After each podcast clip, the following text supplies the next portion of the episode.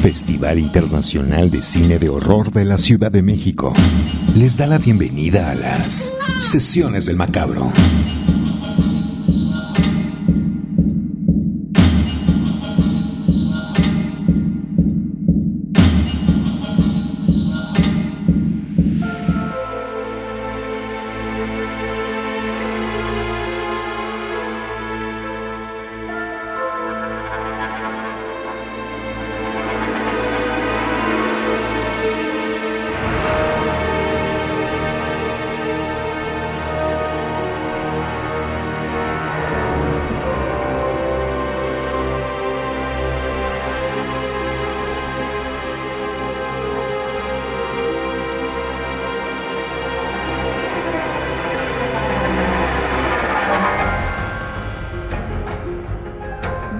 De sesiones del macabro, bienvenidas y bienvenidos a este cuarto especial dedicado al macabro 22. Les damos la más cordial bienvenida. Soy Cassandra Vicario y estoy en compañía del señor macabro que apenas se está recuperando.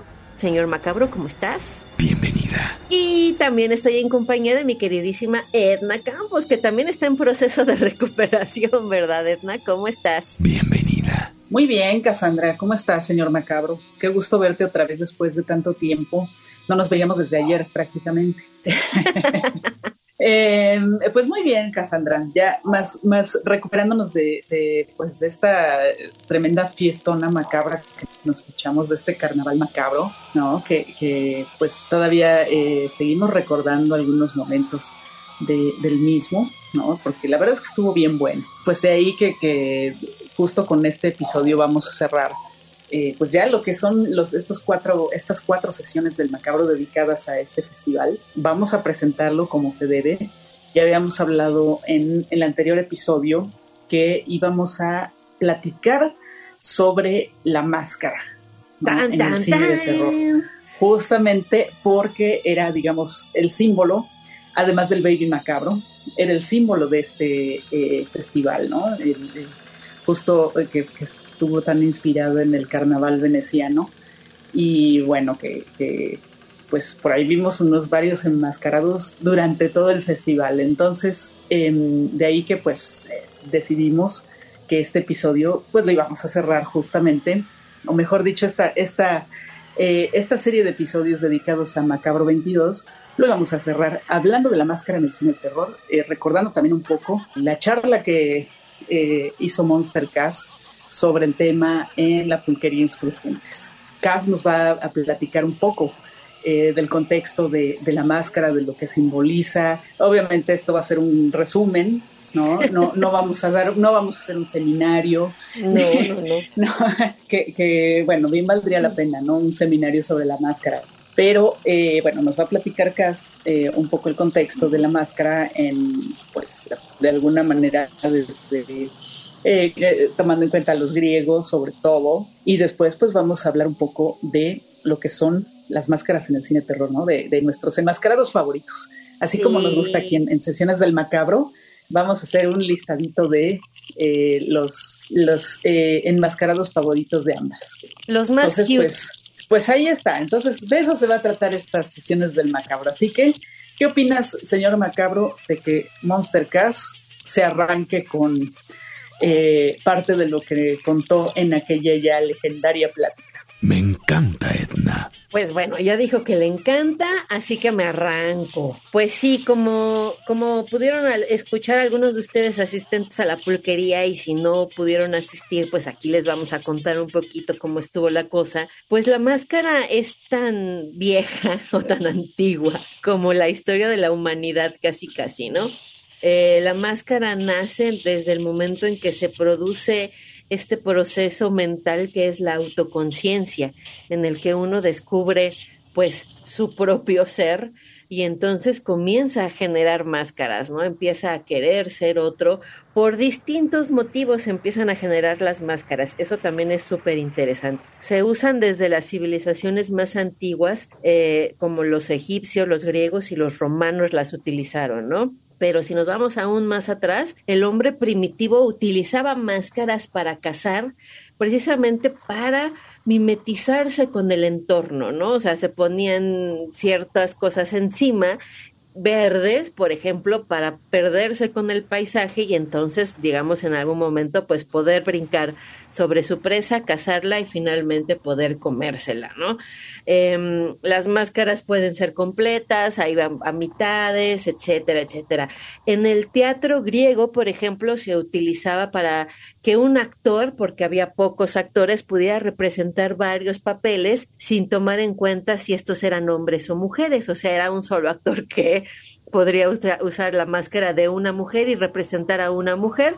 Además estaban hechas de forma tal que ayudaban a amplificar la voz. Entonces no tenías que gritar tanto, la propia máscara te ayudaba a, hacer la proyección de la voz y al mismo tiempo pues salías del escenario y te ponías máscara de hombre o incluso de animal y te convertías pues, en otra cosa distinta. Los egipcios también, por ejemplo, utilizaban máscaras mortuorias, ¿no? En donde quedaba, digamos, pues eh, una copia del rostro fresco en vida de aquel, sobre todo los faraones y así se podían conservar eh, eternamente, ¿no? Así el cascarón podría llegar a momificarse, pero los gestos de la persona quedaban para conservarse por el resto de los tiempos. Y también, por ejemplo, en épocas medievales se utilizaba más con fines de protección y para las justas, ¿no? O sea, para protegerse de la cabeza y evitar accidentes, pues se usaban y ahora se les conoce como cascos, pero pues era de alguna forma un tipo una tipo máscara que cubría perfectamente todo el rostro para evitar llevarse unos buenos golpesazos que acabaran con la vida y con la y con el aporte estético de las caras de las personas, ¿no? Eso es en, en, rasgos muy generales. También podemos hablar que eh, después se utilizaron para eh, cuestiones básicamente sexuales eh, sobre todo también en la época medieval, en donde con el uso de la máscara se asistía a estos bailes, en donde nadie revelaba su identidad, y de ahí surgían orgías o este fulanito se iba con perenganita, intercambios de parejas, eran noches locas, y al día siguiente pues nadie sabía quién había hecho qué porque se quitaban las máscaras y todos regresaban a sus vidas ordinarias y este asunto eh, fue evolucionando hasta llegar actualmente pues a los carnavales de Venecia, que creo que en el mundo moderno es donde más se utilizan las máscaras actualmente, aunque ya no de la forma en la que estamos acostumbrados porque eh, se presta también a cuestiones ilegales como robos y entonces pues ya la policía eh, ya no las deja usar 24/7 y en la vía pública en todo momento, ¿no? Digo, finalmente así, así son las cosas del mundo moderno, pero de ahí precisamente vamos a llegar a este asunto de lo que es la máscara en el cine de terror en donde tiene varios usos y varias cosas muy interesantes, mi querida Edna. Yo no sé si tú sepas, que en 1912 más o menos y en 1922 surgen los primeros personajes medianamente enmascarados. Eh, estoy hablando de una cinta que se llama The Painted Lady de W. Griffiths, que eh, es una cinta en donde un ladrón se mete a una casa, pues tal cual como con un paliacate que le cubre de la nariz hacia abajo, ¿no? Y otra cinta que se llama One Exciting Night, también de D.W. Griffiths, en donde aquí ya hay una trama un poquito más tirándole hacia el terror y al horror porque tenemos un asesino enmascarado. Aquí sí está un poquito más elaborado el traje, porque además de, digamos que sigue teniendo un pañuelo en la, en la cara, pero ya usa toda una capa que le ayuda como también a, a esconder su cuerpo, ¿no? Y bueno, es la historia de un asesino que precisamente va, es como el super detective, ¿no? Como digamos este juego de video, este juego de, de mesa que es el super detective, ¿no? Y que tienes que investigar quién mató a fulanito, con qué y en qué cuarto. Es una cosa más o menos así esta, esta peli de One Exciting Night. Y esos fueron los primeros, digamos, como enmascarados. Ya en el cine de terror, Edna, ¿Quién crees tú que fue el primer enmascarado, el primer personaje enmascarado, ya en una cinta de terror ya propiamente como tal. Pues bueno, déjame, déjame, déjame este, pensar, déjame pensar. Por supuesto que fue Lon Chaney. en El fantasma de la ópera. Es correcto, mi estimadísima Edna. 20 macabro puntos. Din, din, din, 20 macabro puntos. Efectivamente, el honor de ser el primer enmascarado de la, del cine de terror tenía que ser para Lon Chaney. No es un actor que se dedique al uso de las máscaras como tal. Él le tiraba más al maquillaje y era un artista bárbaro del maquillaje. El hombre de los mil rostros, ¿no? Exactamente, así le conocían. Y era, y bueno, se maquillaba él, además, ¿no? Él, él era el, el, propio artista de, de, su, de su maquillaje, ¿no? Que, bueno, creo que eso es parte de lo que ha hecho legendaria la figura de Lon Chaney. Claro, se hacía incluso hasta prótesis, ¿no? Él solo se transformaba y se deformaba a sí mismo para poder lograr estos papeles tan y estos maquillajes tan impresionantes de sus películas que van desde London After Midnight en donde usa los dientes completamente afilados hasta el jorobado de Notre Dame en el que cargó una joroba de 13 15 kilos de peso en la espalda hasta la que tú mencionas, ¿no, Edna? El, el, hombre, el fantasma de la ópera, que aquí tanto hay un maquillaje como una máscara.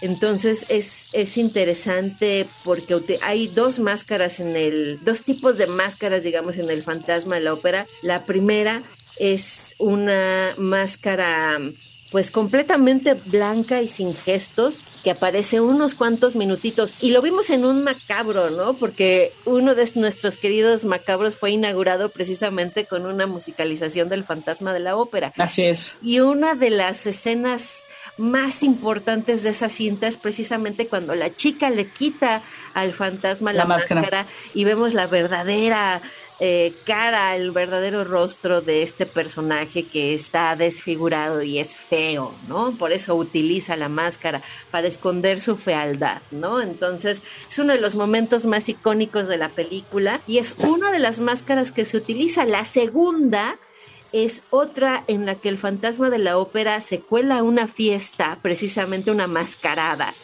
disfrazado como la muerte roja, ¿no? Que también es. otro gran momento y otra máscara espectacular, la muerte roja pues precisamente es pues la peste, ¿no? La muerte y la enfermedad. Así es, Cassandra. La verdad es que sí es, es como un gran inicio para, para la aparición de la máscara en el cine de terror eh, fíjate que hay, no sé si conozcas que hay un libro que se llama La Máscara en el cine de terror de un autor eh, argentino que se llama Marcelo Bieger, que ha hecho varios este, libros al respecto, digo, sobre, sobre el género, mejor dicho, sobre el cine de terror. Él en este libro menciona eh, tal cual esta, esta eh, película como una de las eh, principales o de las primeras que, aparecieron, eh, apareció una máscara, ¿no? Y bueno, ya con, todo lo que nos, nos, platicaste. Pero también me parece interesante que más que aparecer en otras películas, ya hacia los años, finales de los años 60, principios de los años 70, es cuando empieza a agarrar fuerza, ¿no? La aparición de las máscaras en el cine de terror. Y esto coincide justamente con el slasher. Con el slasher, efectivamente. Creo que es el subgénero del terror en el que más... De las máscaras. Vamos a encontrar el uso de las máscaras, ¿no?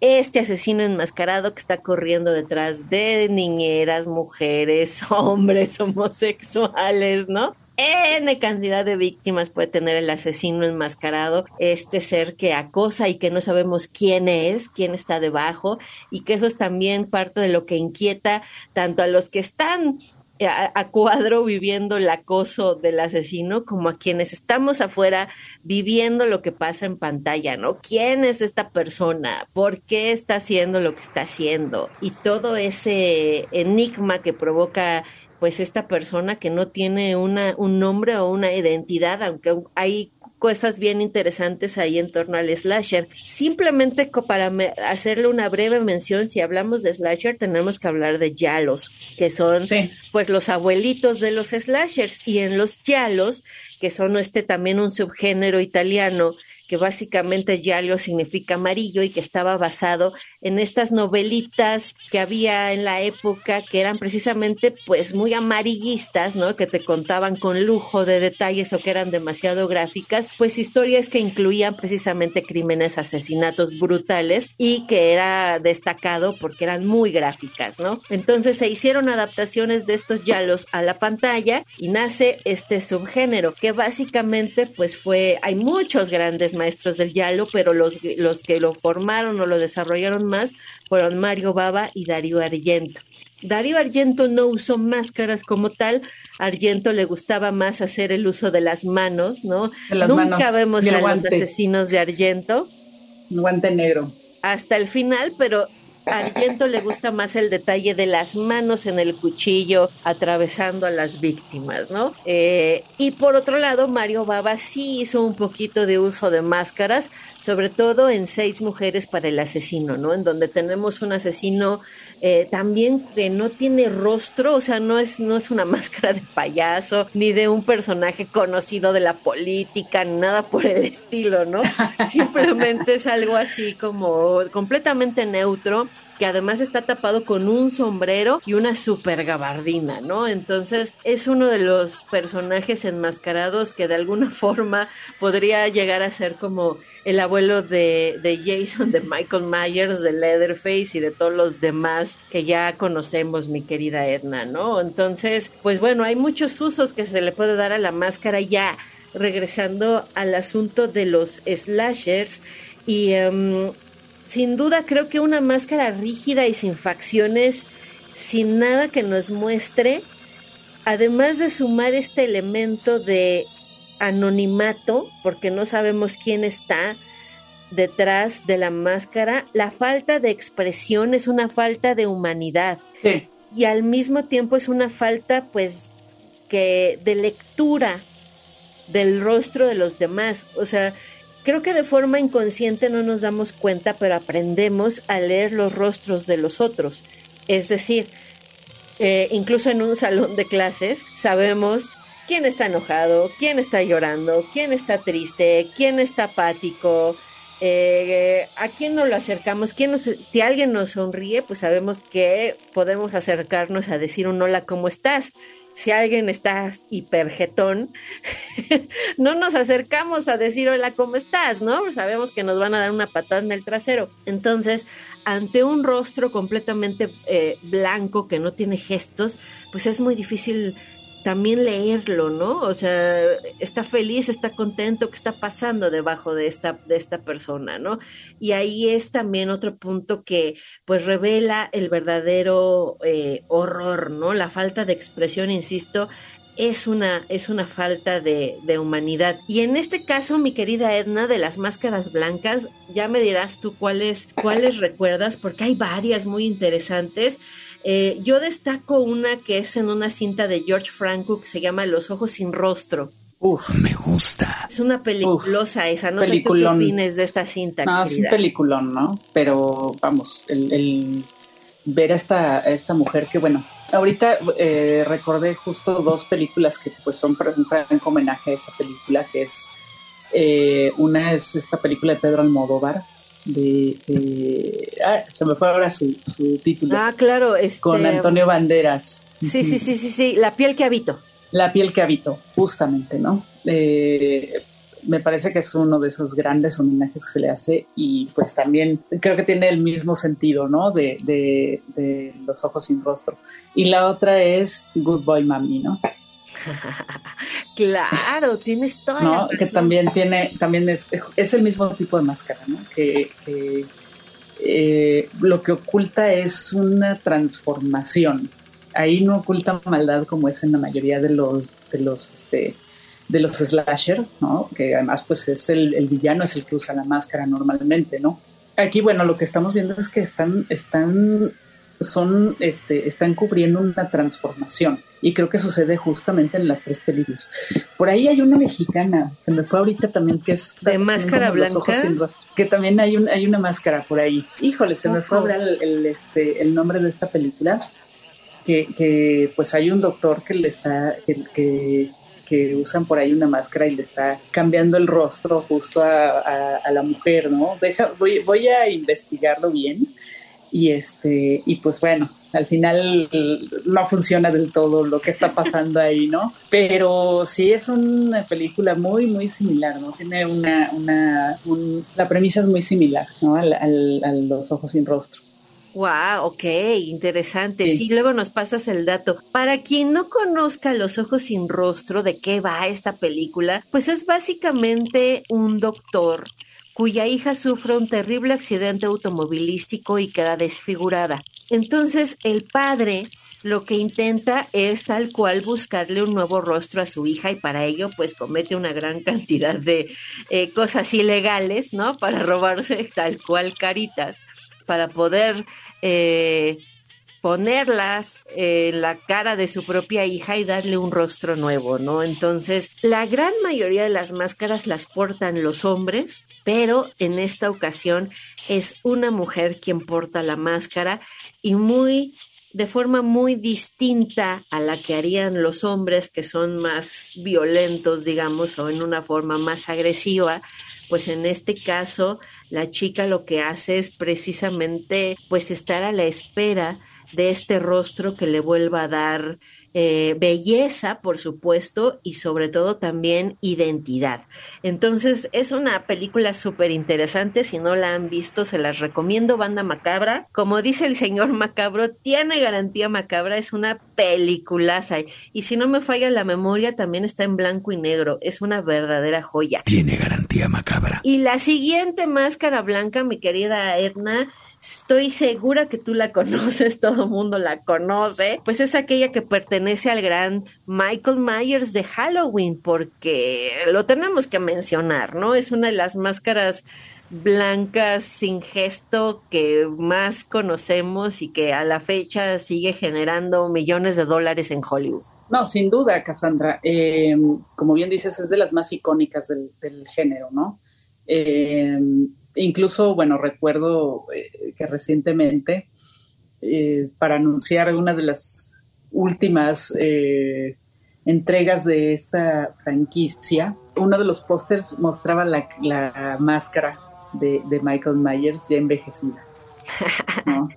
estaba buenísimo, ¿no? Porque de alguna manera le quitaba, digamos, esta cuestión inhumana, que normalmente le, aparece, aparece en estas películas. Este, y bueno, pues ya vemos que también eh, por, el villano ha pasado el tiempo, no nada más por, por Lori, que es la, la final girl de, este, de esta eh, franquicia, sino también por Michael, ¿no? Ahí es donde también uno queda este, con la duda, ¿no? Con la eterna duda de si Michael Myers era un ser sobrenatural o era eh, pues completamente mortal, ¿no? Porque bueno, aparentemente lo mataban y luego volvió a aparecer y luego volvió a aparecer y luego volvió a aparecer y así, ¿no? Y no tiene fin.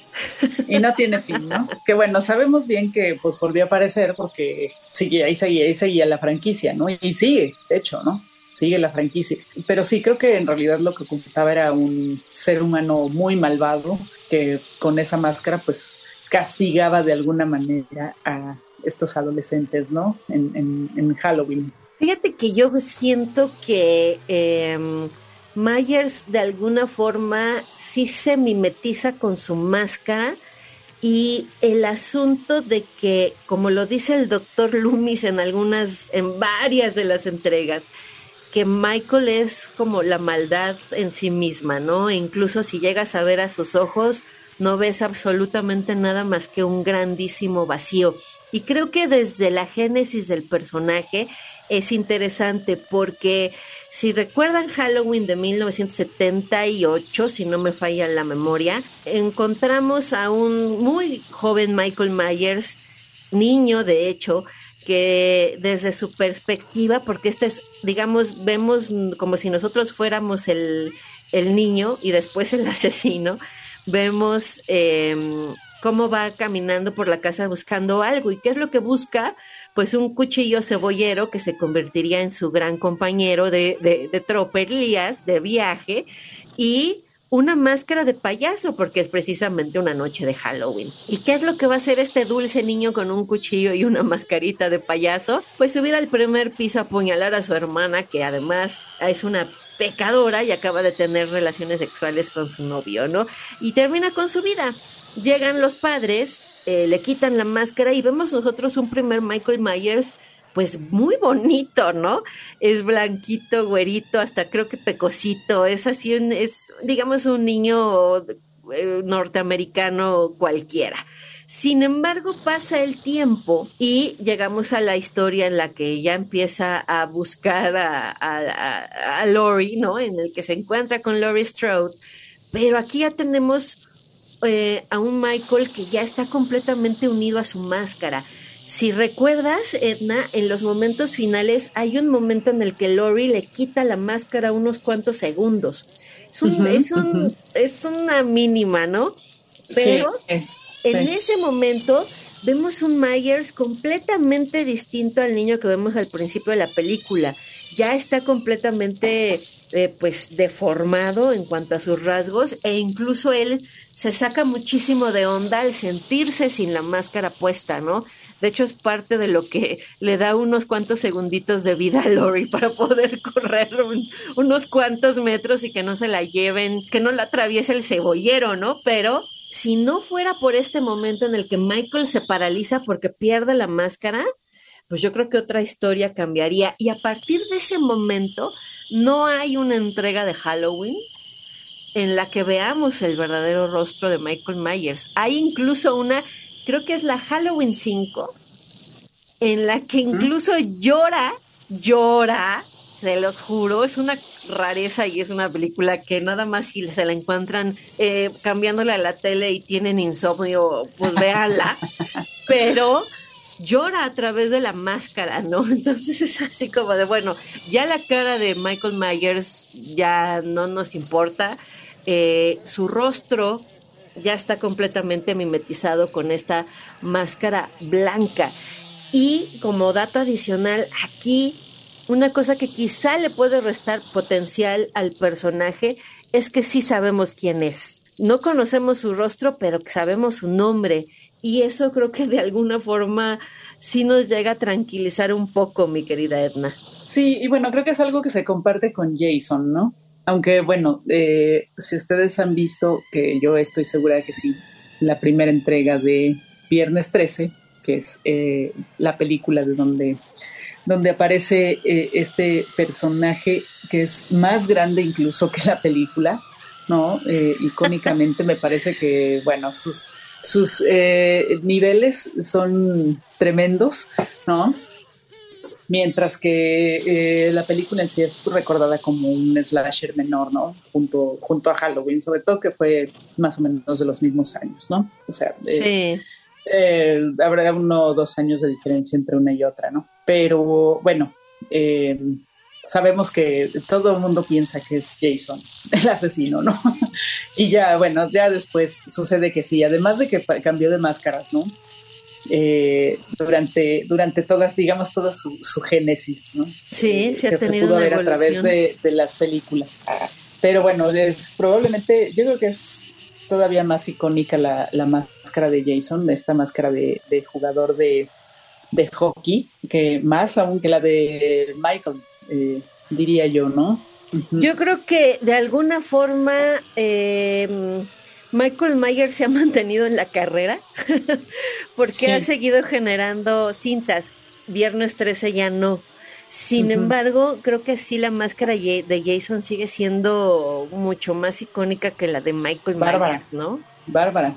Sí, pues es que la de Michael es más plana, por decirlo así, es, es una máscara blanca X, ¿no? Que bueno, que además eh, nunca muestra, nunca se ven los ojos, ¿no? Por ahí dicen, es que se ven los ojos del diablo, tiene los ojos del diablo, ¿no? Pero en realidad nunca se le ven los ojos, ¿no? Y acá, bueno, es, es otro tipo de máscara y otro tipo, bueno, es un asesino similar, ¿no? O sea, en, en cuanto a, a que anda detrás también de chicos y chicas, ¿no? Para asesinarlos, ¿no?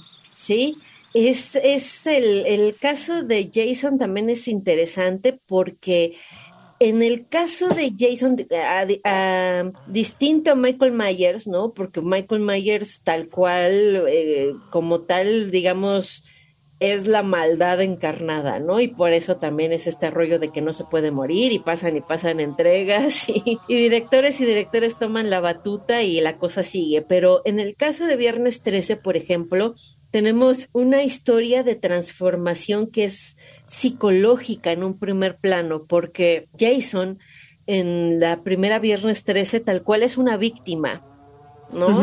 Eh, entonces cuando Jason no trae puesta la máscara, es un niño de mamá que busca que busca consuelo y es una víctima. Sin embargo, y para quienes no conozcan bien la saga, que yo estoy segura que la banda macabra sí se sabe la historia, pues Jason eh, muere ahogado porque precisamente los que cuidaban el campamento en donde él estaba pasando el verano, pues estaban en la fornicación y en la droga. Entonces, pues no le hicieron caso al pobrecito Jason, que además me parece que tiene un problema de hidrocefalia, entonces no es así como que un, es un niño que necesita ayuda, digamos, ¿no? O particular atención, entonces pues se les muere y em, comienza la venganza que por supuesto de primera entrada es la madre, y cuando la madre sale del cuadro, pues entonces él regresa ya en un espíritu completamente vengativo a erradicar a estos chamacos que le han hecho tanto daño, ¿no? Y que a lo largo de las que son como ocho o nueve entregas de Viernes 13, pues eh, toman el camp Crystal Lake, que él ya ha hecho su casa y entonces él defiende pues su casa y su territorio de alguna forma, ¿no? Y así es como toma posesión de esta máscara de hockey, que en un principio era un costalito de papas, nada más con un este, agujero en un ojo. Me parece muy interesante que no haya tenido agujero en los, en los dos. En los dos, sino solo en uno. Lo cual probablemente nos habla de que nada más tenía un ojo. Puede ser, puede ser. Y los productores mencionaban que se parecía mucho al hombre elefante y creo que sí tienen un poquito de razón, ¿no? y así comparamos, pues sí, podría ser. Y entonces en la entrega 3 surge la máscara de hockey que ya se vuelve icónica, pero por ahí hay registros de un par de películas en donde se usa una máscara de hockey, entonces bueno, pues ya fue como que error tras error, pero finalmente la máscara de Jason pues se hace más poderosa y más em, popular, digamos, con el, con el paso de los años, ¿no? Y entonces pues creo que también se convierte en una de las, una de las máscaras pues sí, más importantes en la historia del cine de terror. Así es. Sí, sí, sí, yo creo que sigue, sigue siendo, híjole, posiblemente la más importante. Estás escuchando Sesiones del Macabro. Oye, pero creo que nos estamos, digo, cronológicamente nos estamos saltando una máscara. ¿Cuál? La máscara, una máscara que apareció antes que la de eh, Jason y la de Mike. Es la de Leatherface. ¿No? Esta máscara hecha de de piel humana, inspirada en uno de los más atroces eh, asesinos seriales, que bueno, también por allá vemos eh, que aparece Buffalo Bill, ¿no? También por ahí aparece esa referencia en este en, en, El silencio de los inocentes. Por ahí también aparece una máscara muy, eh, muy sutilmente. En el silencio de los inocentes. En el silencio de los inocentes, así es cuando le ponen su este su bozal a, Hannibal Lecter, ¿no? Claro. Ahí, ahí es cuando aparece como este asesino enmascarado. Pero, eh, bueno, regresando al, que hablábamos, ¿no? A Leatherface, este, este, pues este personaje totalmente eh, psicópata, ¿no? Eh, caníbal, este, que, además, bueno, despellejaba a, a sus víctimas, ¿no? Para hacerse, eh, pues, justo se hacía la máscara de la, de la piel de sus víctimas, ¿no? Y que, bueno, que en realidad em, con esa única película se volvió ¡pum!, ¿no? Porque, bueno, sí sabemos que hay más eh, entregas de, de eh, la masacre de Texas, pero definitivamente con una sola película se convirtió en uno de los monstruos más enmascarados, ¿no?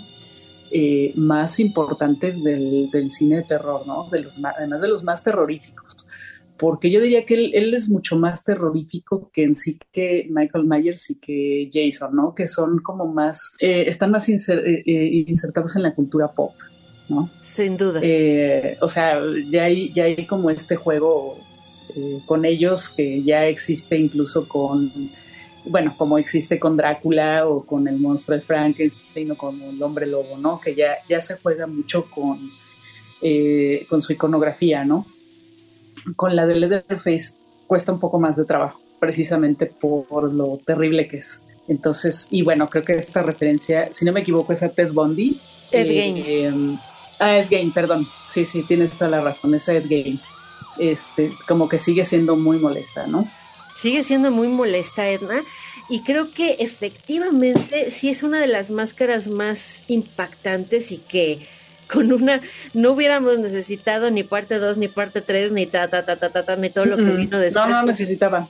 Porque con esa entrega del 74, Leatherface nos marcó y nos sigue marcando por generaciones. Y creo que en parte es que es súper impactante ver una máscara de piel humana, ¿no? Eso es súper impactante. Eh, Michael Myers es un plástico, ¿no? De hecho, la anécdota está de que es una máscara del Capitán Kirk, ¿no? Este, que le tunearon y le hicieron ahí un buen de cosas y ahí está la máscara. Así es. Este, o la de Jason, que tal cual, pues es una máscara para un deporte, ¿no? La máscara de hockey. Aquí tenemos un rostro humano tapando otro rostro humano. Entonces eso sí es completamente inquietante en primer plano. y Leatherface lo utiliza muy bien a lo largo de la, de la saga porque se pone la cara de los seres queridos de sus víctimas, ¿no? Para darle un poquito de tortura adicional al asunto. Sí, no, y de perversidad, ¿no? Completamente.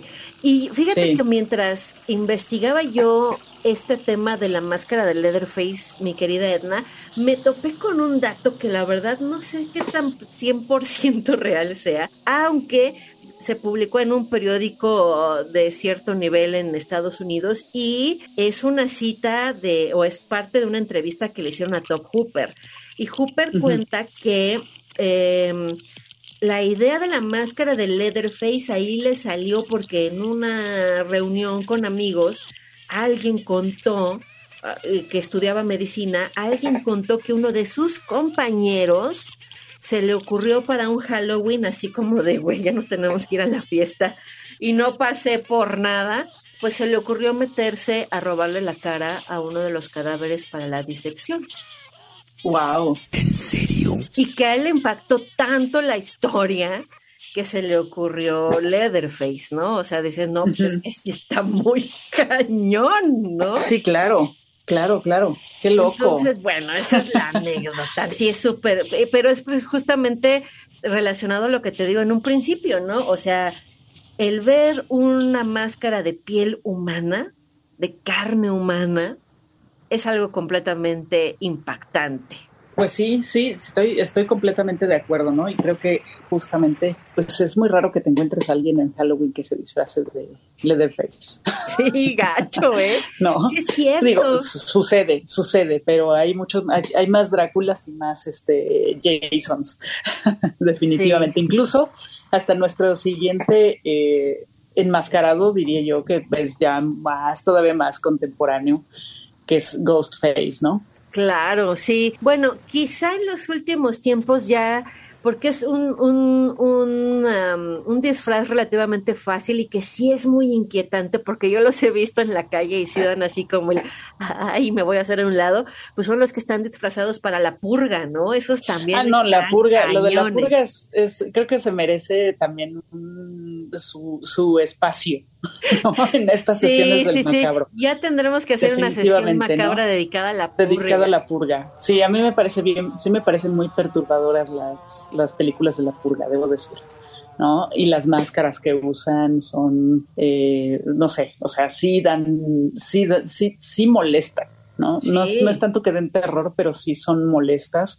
Y bueno, obviamente todo lo que sucede con, con en, en, la purga, ¿no? La, la, premisa de la pura premisa de la purga es, es bastante eh, fuerte, ¿no? Y además me parece que lo, lo que es más perturbador es que de alguna manera con, con el cómo se ha radicalizado tanto la relación en, en las sociedades, o sea, en, en especial en, en, Estados Unidos, pero no está tan lejano de, pues, ni de México, ni de Europa, ni de Latinoamérica, ¿no? Sobre todo estas, esta polarización que hay y estas divisiones tan fuertes que hay entre, pues, incluso de clase, de raza, de, vamos, todos estos temas que son bastante álgidos, este, pues eh, te hace pensar en una posibilidad de que de repente en un estado eh, casi fascista, ¿no? Eh, pudiera, pudiera, suceder algo así, ¿no?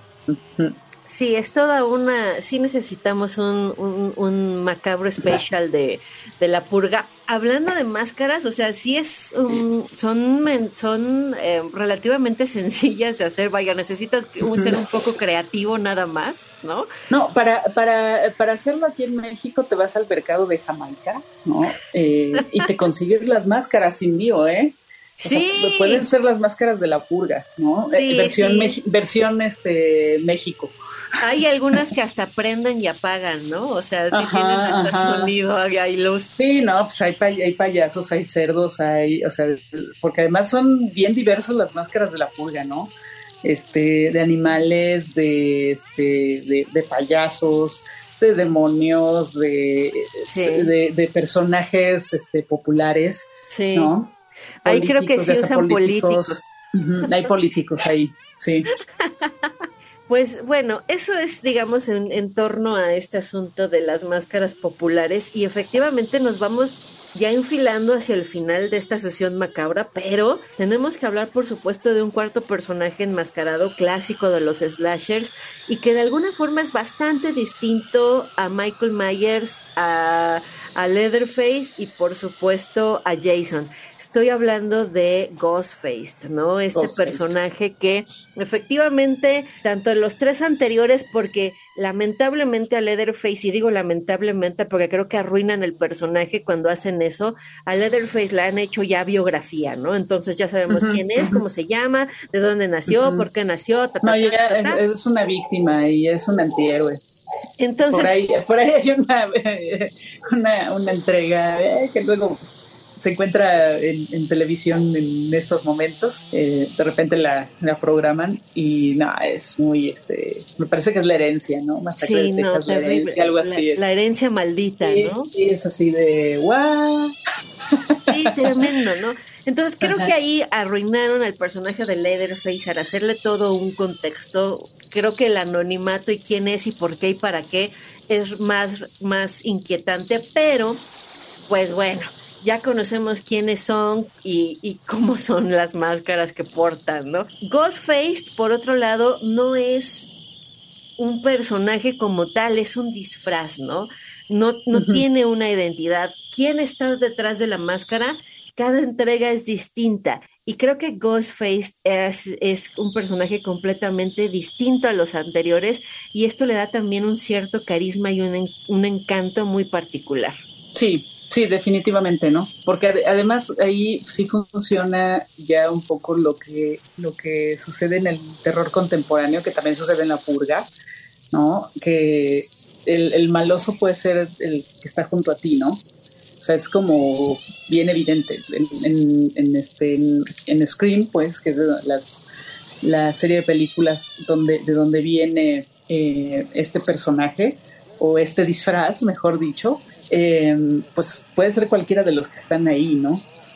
O sea, eso, eso es creo que lo, lo novedoso, ¿no? Que puede ser cualquiera de ellos, ¿no? Y además, bueno, con esta cuestión metacinematográfica en la que se habla justamente de los de, las reglas del slasher, en la que bueno que se va conforme va avanzando la historia se va diseccionando a sí misma, ¿no? Eh, también es, es, este, pues lo hace bien encantador el asunto, ¿no? Pero pues ahí puede ser cualquiera.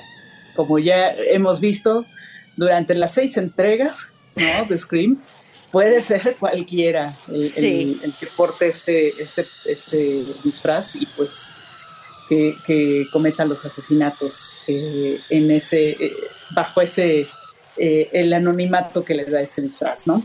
Sí, y efectivamente, mi querida Edna, eh, te voy a ir preguntando porque quiero decir algo más relacionado a Scream, pero ya para ir cerrando la sesión me gustaría que me dieras tu top 3 de personajes enmascarados que, o que máscaras que más disfrutes. Pero antes, quisiera yo destacar también de Scream y de, y de Ghostface como tal, ciertos momentos que hacen de esta película realmente una obra maestra, ¿no? Una joya como no hemos visto en mucho tiempo. Y creo que uno de esos momentos es precisamente em, el empoderamiento femenino de la Final Girl en la figura de Sidney Prescott. Tenemos un momento que es un parteaguas en la película casi hacia el final, en donde ella incluso, pues no solo salva su vida, sino salva a su padre, ¿no? Y ella termina en algún momento portando la máscara de Ghostface. Entonces creo que eso también es, nunca habíamos visto una cinta en la que la heroína o la final girl utilizara por unos segundos la máscara del asesino. Eso es completamente impensable. Pero la regla se rompe en Scream, ¿no? Y vemos a Sidney Prescott usando la máscara de Ghostface y además lanzando eh, unos unas frases magníficas como no en mi película, ¿no? Y ahí cambia completamente. A partir de ese momento, creo yo, la figura de la Final Girl ya no es la figura de la Final Girl inocente, virgen, pura, buena madre, buena ama de casa, con potencial para cuidar bebés y demás, ¿no? A la que venimos acostumbrados. Ya estamos en, le estamos dando vuelta a ese concepto, pues machista y hasta cierto punto misógino que acompaña buena historia de los slashers. Así es, bueno, eh, por ahí también ya tenemos un podcast este, de la Final Girl, ¿no? Eh, donde diseccionamos un poco el, este, a los personajes más eh, representativos de este, pues digamos, de esta, de este, de esta tipología, ¿no? De, dentro del género de terror. Y si, como dices, pues efectivamente eh, la, más, posiblemente la, Final Girl postmoderna es definitivamente eh, Sidney Prescott, ¿no? Y bueno, ya pasando a lo que es las tres películas de máscaras, em, pues definitivamente están La Masacre de Texas, ¿no?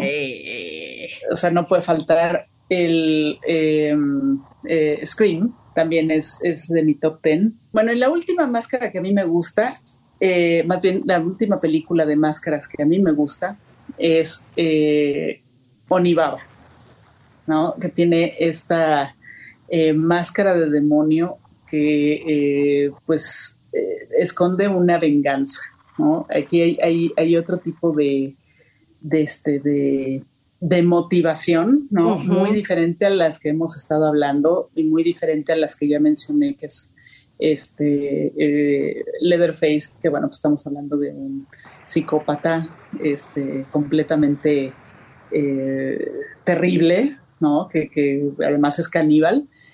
Y, o, este o Ghostface que bueno también obviamente estamos hablando de, de gente con trastornos pero que de alguna manera es un poco más juguetona, ¿no? O sea, son como gente que está eh, haciendo estos asesinatos eh, por, cuestiones un poco más, diría yo, superficiales, ¿no? En el caso de, Onibaba, eh, sí creo que el, tema es, está mucho más enraizado en la tradición japonesa, ¿no? En, un poco en esta represión que hay hacia las mujeres en la cultura japonesa y que de alguna manera regresan de distintas formas. En este caso, pues hay, una máscara, hay un demonio enmascarado y que, bueno, que además tiene origen en la danza butó, ¿no? Que es una, pues, una de los artes más eh, reconocidos dentro de, en Japón y que pues sí te da otro tipo de, referencia, ¿no? Muy, muy distinta a todo lo que hemos estado platicando. Sí, es una muy buena película esa y un uso de la máscara muy interesante. Me encantó tu selección, mi querida Edna. Sí, ¿y cuál es la tuya? Híjole, bien complicado la verdad, pero coincidimos en dos, déjame decirte. Yo también creo que... Yo estoy segura que también la banda macabra va a coincidir. Sí, yo, yo Leatherface sí tiene que estar en mi top, sí me parece una máscara muy inquietante, muy fea. Además, como mencionamos en la charla, pues Leatherface utiliza tres máscaras distintas en la cinta del 74, todas con un em, significado distinto y muy interesante, ¿no? La mujer vieja, la mujer bonita y la del asesino. Y dependiendo la que esté portando es la actitud que él tiene. Entonces también es una máscara súper interesante esa. Por supuesto, yo soy muy fan de Ghostface, lo tengo que aceptar, lo llevo en el ADN. Me encantó esa película, me encanta ese personaje, me encanta cómo se maneja eh, sí tiene que, estar en mi top de máscaras, ¿no? Porque efectivamente también me recuerda mucho esta pintura de Munch, ¿no? Del grito, que sí está, por supuesto, inspiradísimo. Entonces, este, este, este rostro pálido en un grito tal cual me parece súper dramático y muy estético. Y por último, yo mencionaría también que una de las máscaras que creo que sobresale y que ya va más hacia tiempos modernos y que de alguna forma revoluciona el uso de las máscaras como tal, pues es la de The Grabber en The Black Phone, porque mm. estamos ante una máscara pues ya como de ingeniería, digamos, ¿no? Porque eh, es una máscara también blanca, pero que está como a dos mitades, o sea, se parte a la mitad y y podemos ver a este personaje utilizando la mitad para arriba o la mitad hacia abajo, pero también se ensambla y hace una sola cara, pero la parte de abajo tiene distintas expresiones. Entonces, si él está feliz, sí se expresa esa felicidad cambiando a sonrisa, ¿no? Si él está enojado, ese, esa, esa, ese rostro, esa parte de abajo cambia ha enojado, si está triste se pone con, con, los labios hacia abajo. Entonces es una máscara súper interesante que lejos de ser una máscara eh, como la de como la de Michael Myers, que no comunica, ¿no? Que no tiene una expresión. Esta comunica bastante y resulta también al mismo tiempo bastante terrorífica. Y este asunto de que se ensambla y tiene, tiene distintas partes, creo que me parece bastante interesante y que además, pues, es un diseño de Tom Savini, ¿no? Uno de los grandes maestros dentro de el maquillaje en el cine de terror y yo creo que se sacó nuevamente un 10 con el diseño de esta máscara. Pues bueno, pues ahí está este episodio de Sesiones del Macabro dedicada a las máscaras en el cine de terror. Eh, pues Banda Macabra, envíennos eh, cuáles son sus máscaras favoritas, díganos también, ya saben, en redes sociales de, del festival, díganos cuáles son sus máscaras favoritas, eh, cuáles películas también recuerdan que, que tengan máscaras, ¿no? Que, bueno, o sea, hay un montón que, no mencionamos aquí, pero bueno, este, creo que creo que está bueno que, que también nos cuenten eh, sus impresiones, ¿no? Así es, mi querida Edna, y cuéntenos qué máscaras recuerdan o cuáles son sus favoritas o algunas que destaquen, incluso hasta por feas, porque si hay algunas que dices, ah, ¿no? Como la que, como la de Happy Death Day, ¿no? Que es una máscara de bebé que dices, guácala, ¿y esto qué? Sí, no, también por ahí está eh, esta máscara de, del orfanato, ¿no? Del niño del orfanato. Sí. Está con este, es una especie de bolsa ahí de este, Tomás creo que se llama ese niño. Tomás es el niño, ¿no? Nada más ahí con los, con los, este, eh, los botones ahí cosidos a la máscara, ¿no? Como si fueran sus ojos. Sí, sí hay, hay muchas máscaras, definitivamente, ¿no? Y hay muchas películas de, con, con personajes enmascarados muy interesantes. Pues ahí, en redes de Macabro, eh, cuéntenos cuál, cuáles son sus preferidas, ¿no? Ya saben, en Facebook Macabro Fitch en Twitter también, Macabro Fitch, en eh, Instagram y también en, TikTok. No nos dejen de escribir. Perfecto, mi querida Edna, pues muchas gracias, Banda Macabra, por habernos escuchado y llegado hasta este momento. Nos escuchamos en un par de semanas con un nuevo tema ya completamente nuevo, una nueva una nueva temporada y una nueva temporada. Y una nueva temporada. Así es, así chulada. Muchísimas gracias. Se despiden de ustedes Cassandra Vicario. Y Edna Campos y el señor Macabro. Adiós. Que ya no nos dio sus máscaras favoritas, pero ya lo sentimos mucho, señor no, Macabro. Ni modo, ya se le acabó el tiempo. Bye. Next. Muchísimas gracias. Nos escuchamos pronto. Macabras pesadillas y dele play. Sesiones del Macabro. Producción. Cassandra Vicario. Conducción. Edna Campos y Cassandra Vicario. Muchas y macabras gracias por su atención.